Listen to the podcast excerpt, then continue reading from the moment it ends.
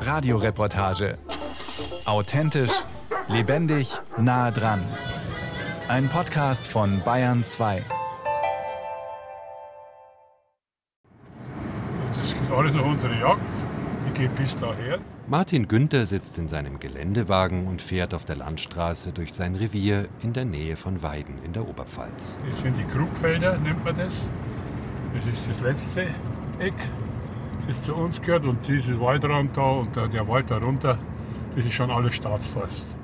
Der Jäger will mir heute an einigen Stellen zeigen, wie sehr sich die Landschaft hier in den letzten 70 Jahren verändert hat, seit er als 15-Jähriger angefangen hat, in seiner Freizeit hier mit auf die Jagd zu gehen.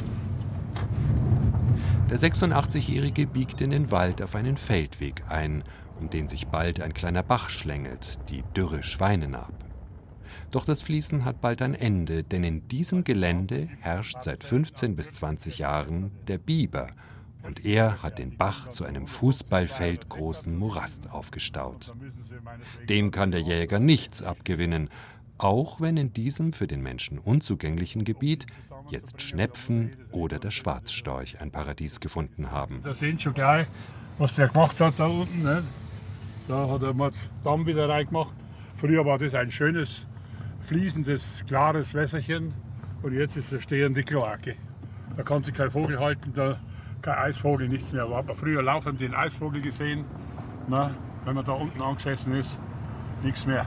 Ärgerlich löst Martin Günther den Sicherheitsgurt. Das Piepsen stört ihn nicht, im Gegensatz zum Biber. Die, das ganze Bachtal war früher wunderbare, schöne Auwiesen. Die sind auch nur einmal im Jahr gemäht worden. Da konnte das Rehwild sich wunderbar einstellen, zum Beispiel, wenn hier oben im Wald Unruhe war durch Schwammersuche etc. Ne?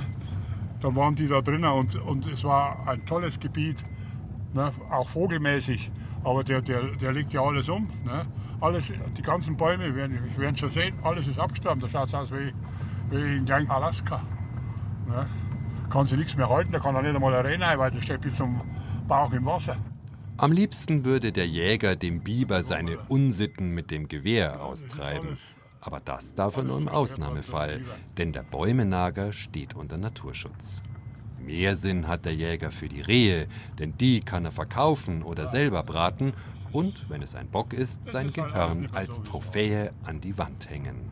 Das ist Martin Günthers Leidenschaft, für die er aus dem heimischen Erlangen, so oft es geht, ins Revier hier in der Oberpfalz fährt.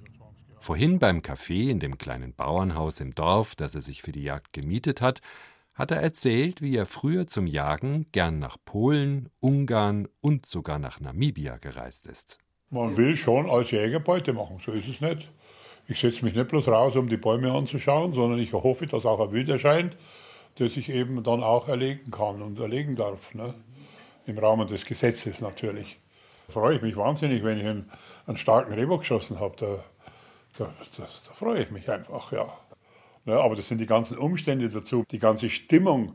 Wenn ich da im Wald sitze und sitze ein paar Stunden an und höre den Vogelstimmen zu und sehe auch Wild, ne, da sehe mal einen Hasen, einen Fuchs oder anderes Wild, das ich nicht erlegen will, dann da freue ich mich doch auch drüber. Wir, wir lieben ja unser Wild. Wir pflegen es ja und hegen es ja auch, dass wieder was nachkommt und dass was da ist. Ne, aber der Jagdinstinkt oder der Jagdtrieb, den, den hat halt der Mensch. Der eine hat ihn und der andere hat ihn halt nicht. Und der, der nicht hat, für den ist das schwer nachvollziehbar, das kann man vorstellen. Ist da schon Milch drin, gell? Habe ich schon rein? Ja, danke. Du auch einen normalen Kaffee? Nein, hm? einen normalen Kaffee nicht. Martin Günthers Tochter Birgit ist zu Besuch gekommen und hat einen Kuchen mitgebracht. Auch sein Jagdpartner und Freund Moritz Nickel sitzt mit am Tisch. Er hat Günther schon von Kindesbeinen an mit auf die Jagd begleitet.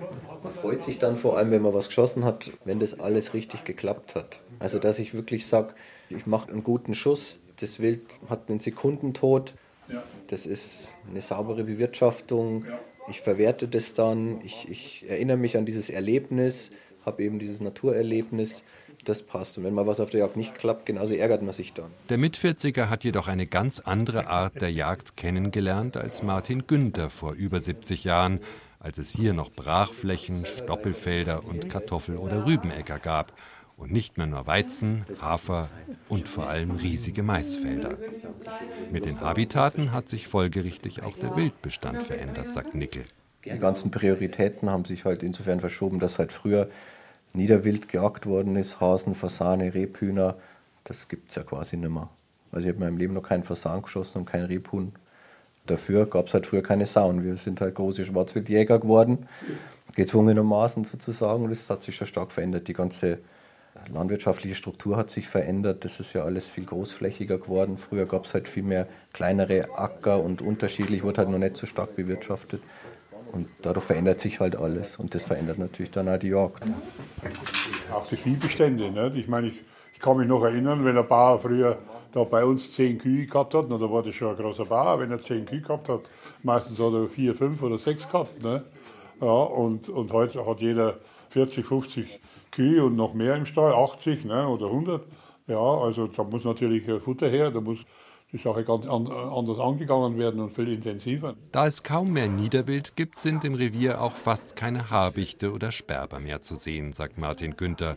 Und die mäusefressenden Bussarde, die früher auf jedem Zaunpfahl saßen, seien ebenfalls fast ganz verschwunden. Aber auch sonst habe die Artenvielfalt aufgrund der intensiven Landwirtschaft abgenommen. Darum wäre es ihm lieber, wenn die Landwirte ihre Felder auch mal brach liegen lassen und weniger gegen Unkraut und Schädlinge spritzen würden, damit Hasen oder Rehe dort etwas zu fressen finden. Hecken für Bodenbrüter und andere Vögel gibt es auch kaum mehr hier im Revier, sagt er. Mit am Kaffeetisch sitzt der Nachbar und Landwirt Herbert Sechser und bestätigt die Diagnose des Jägers. Aber er habe nun mal keine andere Wahl. Die Politik mache die Vorgaben. Ja, natürlich hat sich unsere ganze Kulturlandschaft verändert. Ne? Ich meine, wir in der Landwirtschaft, wir haben ja angehalten worden, die letzten 30 Jahre, seit ich Landwirt bin, Lebensmittel produzieren. Günstig Lebensmittel, gute Lebensmittel haben wir gemacht. Natürlich produzieren kann ich, wenn die Voraussetzungen stimmen. Bedeutet, die Technik hat einen Riesensprung nach vorne gemacht.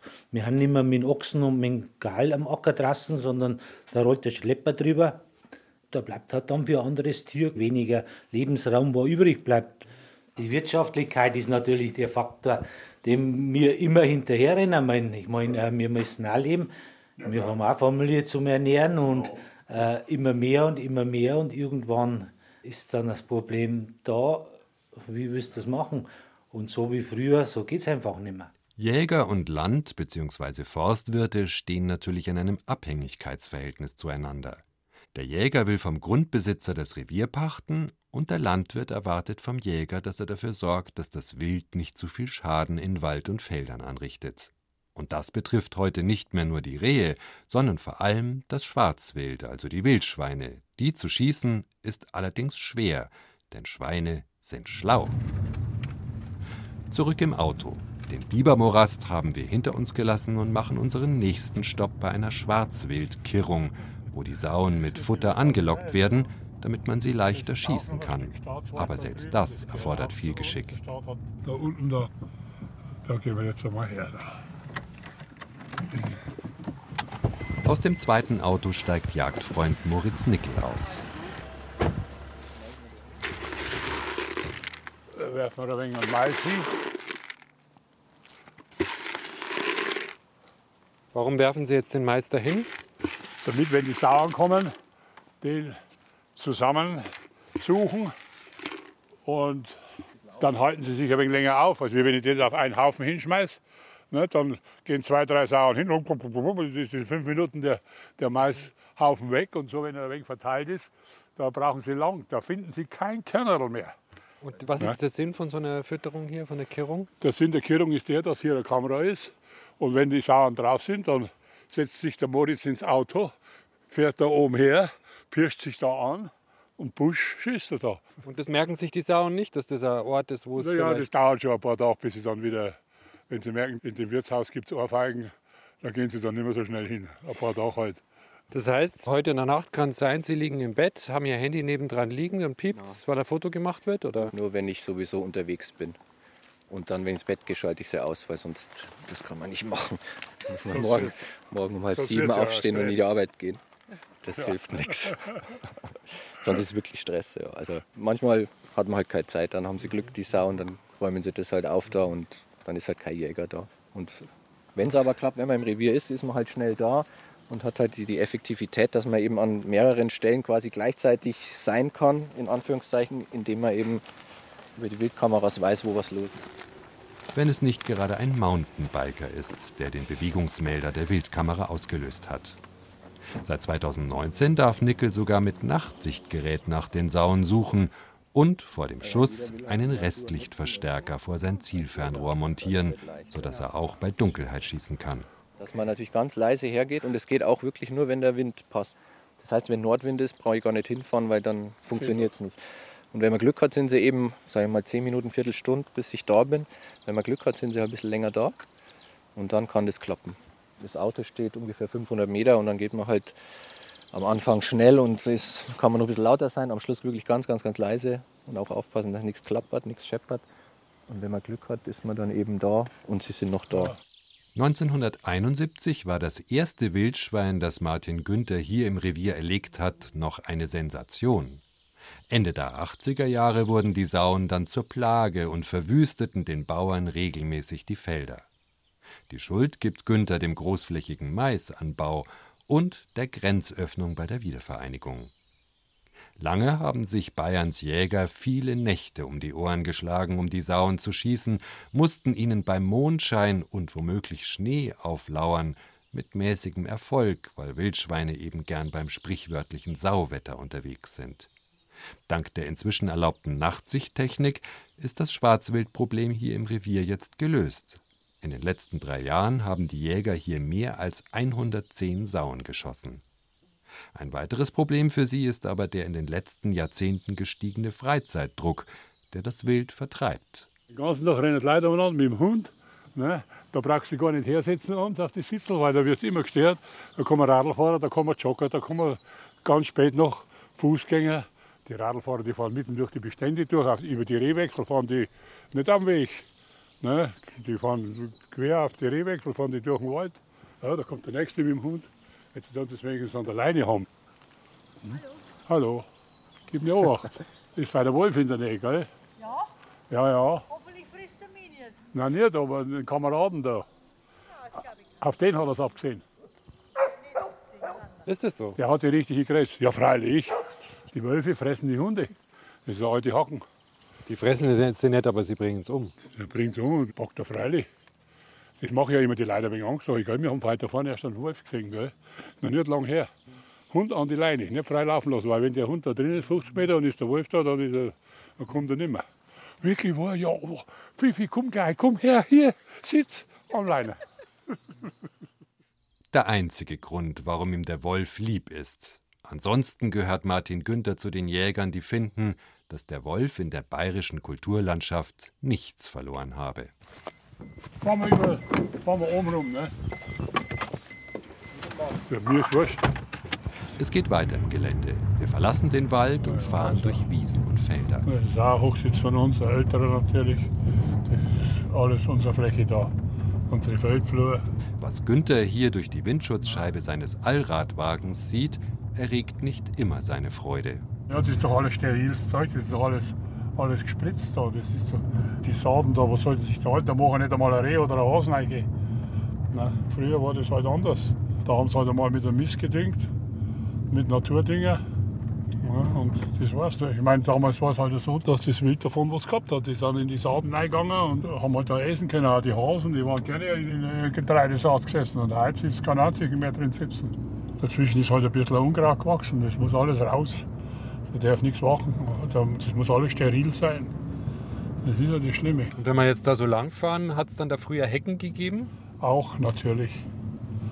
Hat man auch weggemacht mit ihren großen Maschinen. Da kann er nicht richtig wenden und da kann er nicht genau genug hinfahren und liebe Zeit.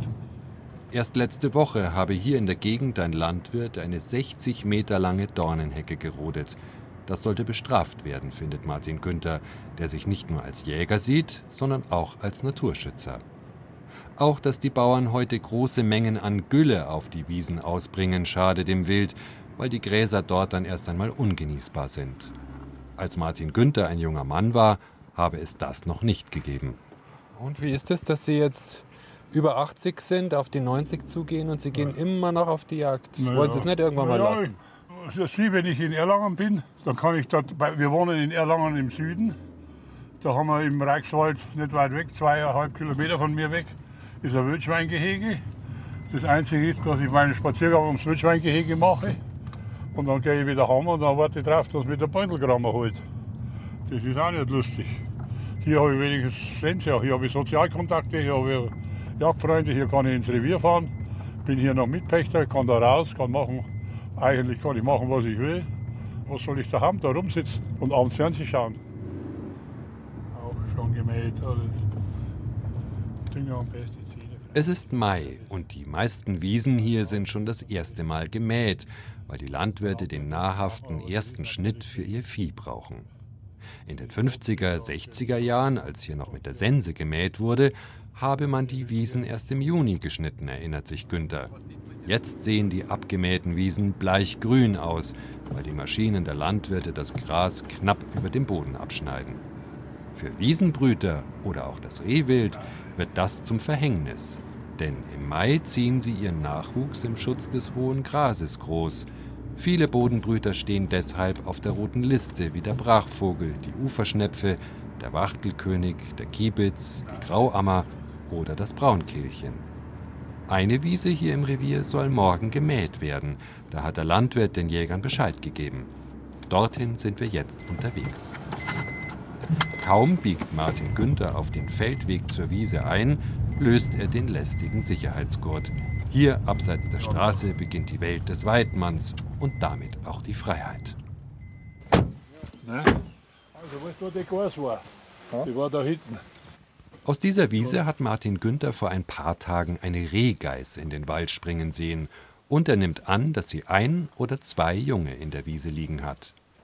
Wenn die Mutter sie bis morgen früh nicht weggebracht hat, haben die Kleinen nicht den Hauch einer Chance, dem Mähwerk zu entgehen. Deshalb will Moritz Nickel einen sogenannten Kidsretter in die Wiese stellen.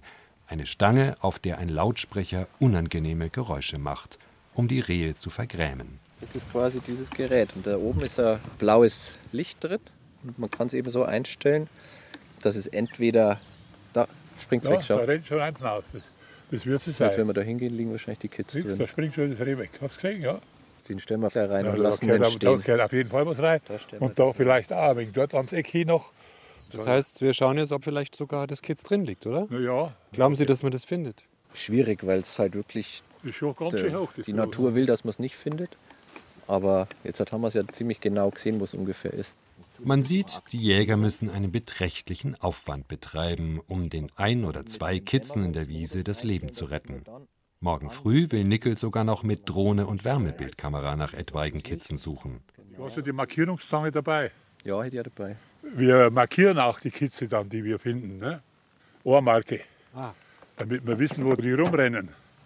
Ne? Manchmal sieht man dann wieder im Herbst Rehkitz mit der Markierung. Da ist eine Nummer drauf und ich schreibe mir dann auf, welche Nummer wo Das an ist die welchem Nummer Tag markiert 38 wurde.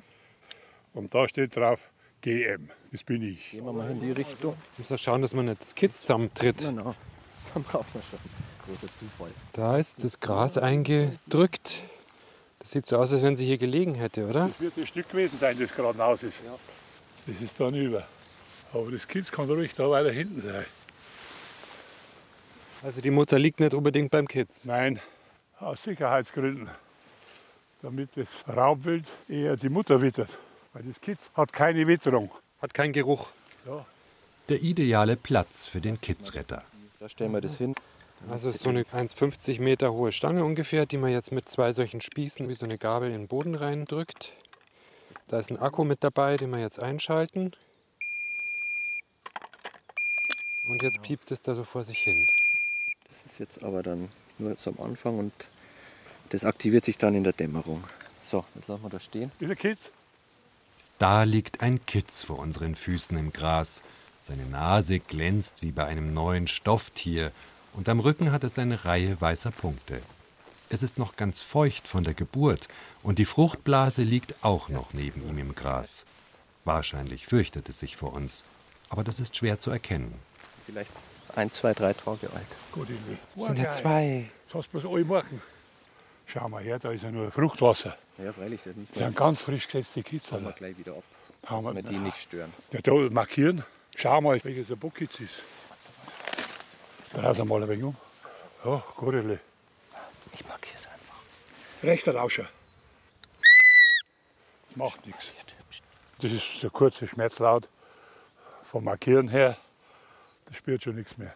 Und was ist jetzt der Sinn von so einer Marke? Damit man eben das Stück, wenn es markiert ist, dann schießt man es einmal nicht, sondern beobachtet, wo es sich aufhält, wo es rumgeht. Nicht wahr? Und dann weiß man auch, wenn man die Nummer aufgeschrieben hat, in welchem Jahr das markiert worden ist, dann weiß man genau, wie alt das Stück ist. Wenn man das in zwei, drei, vier Jahren wieder sieht oder wenn es ein Bockkitz ist, dann weiß man genau, wie alt der Rehbock ist. Die Bockkitze genießen bei Martin Günther offensichtlich ein höheres Ansehen. Schließlich bekommen sie später ein Gehörn, das einmal seine Trophäe werden könnte. Moritz Nickel markiert auch das zweite Kitz noch und hält es dabei mit einem Büschel Gras, damit es nicht seinen Geruch annimmt.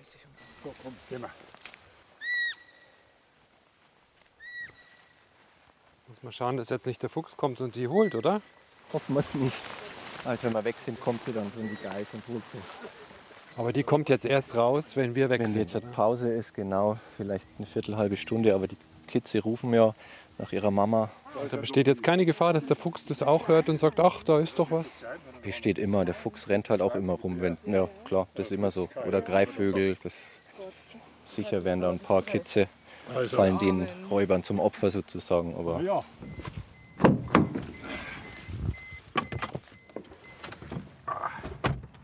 Unsere letzte Station ist die Jagdhütte, die schon seit Generationen der Familie von Moritz Nickel gehört. In ein paar Autominuten sind wir da. Martin Günther spült gleich den Eimer aus, in dem er vorhin die Maiskörner für die Wildschweine hatte. Vor der Tür steht der Kühlschrank, in dem zwei kürzlich geschossene Frischlinge hängen. Nickel muss sie noch zerwirken und bratfertig machen. Und unten steht ein Eimer mit Würsten. Pfefferbeißer. Wir mal. Wollt ihr einen probieren? Gerne. Mal eins probieren, aber alle. Oh, die sind wirklich super. Mit Schwein. super. Mit Schweinpfefferbeißer. Das war ein guter Metzger. Ganzer Eimer da im Kühlschrank. Ja, die tun wir vakuumieren, verteilen wir aber mit. Naja, ich habe mal drei, vier Paar genommen. Dann halten die sich schon. Gehen wir mal innen rein, oder? Gern. In der Hütte hängen an den Wänden wahrscheinlich hunderte von ausgestopften Tieren, die der Großonkel von Moritz Nickel hinterlassen hat. Gehörne von Rehböcken, Hirschgeweihe, ein Murmeltier, ein Birkhahn, ein Mufflon, eine Schnepfe und ein Eichelheer. Das ist zum Beispiel ein Auerhahn. Hat den der Rolf geschossen oder? Der ist es. Das ist ein Albertsei-Hahn und das ist der vom Rolf, ja. Schießt man heute noch Auerhähne? Na, gibt keine mehr. Auch in anderen Gegenden, wo es Auerwild gegeben hat, ist es überall stark zurückgegangen, im Fichtelgebirge auch. Und es gibt nur noch an ein paar Ecken irgendwo Auerwild im Bayerischen Wald, natürlich im Nationalpark. Aber bei uns da, wir haben auch in unserem Revier hier auf der Meerbodenreuther Seite da drüben, habe ich nur Auerwild gesehen. Das war halt Ende der 60er Jahre, Anfang der 70er. Das war ein Zeichen, dass da halt noch die Natur anders war. Dass es halt noch Auerwild gegeben hat, aber Und ruhiger, kein Mensch draußen. ruhiger. Frieden, Die brauchen ganz viel Ruhe und, und ja, ungestört sein. Ungestörtheit. Ja. Und das Weil am Wald selber hat sich da nicht viel geändert. Platz hätten sie und könnten genauso gut leben, aber das sind die Umwelteinflüsse einfach. Zu viele Menschen, Unruhe. Ja, das Auerwild ist unheimlich scheu. Ich muss mir mal einen Moment dahersetzen. Magst du was trinken? Ein Schluck Wasser oder was? Der Jägermeister trinkt man. Wir setzen uns an den Tisch und mit Blick auf die Trophäen an der Wand werden noch einige Jagdgeschichten wach. Auch bei Martin Günther zu Hause in Erlangen ist das Haus voller Hirsche, Böcke und anderer Präparate. Und in einem Zimmer hängen nur afrikanische Trophäen. Weil ich war einmal in meinem Leben, habe ich eine 25-jährige Hochzeitsreise nach Namibia gemacht. Und da waren wir auf einer Farm von einem alteingesessenen Namibianer, einem Deutschen. Naja, und da habe ich Kudu, ein paar Oryx, Hartebeest, Springböckchen, solche Sachen halt. Und die hängen da auch, da hängt alles voll. Was sagt da so eine Ehefrau, wenn die Wohnung voller Trophäen hängt? Da muss ich alles dazu sagen, meine Frau hat nie dagegen einen Einwand erhoben. Nur die Annika. Ja, die Annika, der Birgit, ihre Tochter, wenn die bei uns zu Besuch einmal war, wie sie so ein Kind war, noch so drei, vier Jahre, die Enkelin, und die hat da drin geschlafen, hat sie gesagt, Opa, die Büffel sollen raus. Die Büffel sollen raus. Und dann habe ich die ganzen Trophäen da abgehängt, damit die Annika keine Angst haben musste nachts. Wenn das Revier in zwei Jahren wieder verpachtet wird, will Moritz Nickel sich gemeinsam mit Freunden darum bewerben. Vielleicht ist Martin Günther dann ja auch noch dabei. So engagiert wie sein Freund und Lehrer wird Nickel die Jagd jedoch nicht betreiben können. Da ist er sich sicher. Ich habe halt auch eine Familie, ich habe auch Hobbys und einen Beruf und das Jagd spielt halt eine Rolle, aber auch nicht die Hauptrolle, sondern man macht es gern und man verbringt da eh sehr viel Zeit, zu viel, wenn ich meine Frau frage. Aber früher, die haben ja nichts anderes gemacht. Die sind jeden Tag auf die Jagd gegangen, immer. Und so ist er auch noch. Ja, der ist ja 86 und wenn er da ist, geht er jeden Tag auf die Jagd. Haben Sie da Bewunderung dafür? Naja, das hält ihn auch fit. Man merkt ja richtig, wie der geistig fit ist. Das macht sicherlich was aus, weil er so aktiv ist und immer noch. Und hier und da muss sich kümmern und das muss er machen und da muss er anrufen und da muss er was organisieren. Das hält schon jung, bist immer draußen, bist immer unterwegs, hast körperliche Betätigung. Ist er da auch eine Art Vorbild für Sie? Ja, wenn ich so alt werde und so fit bin, ja, das möchte ich auch werden.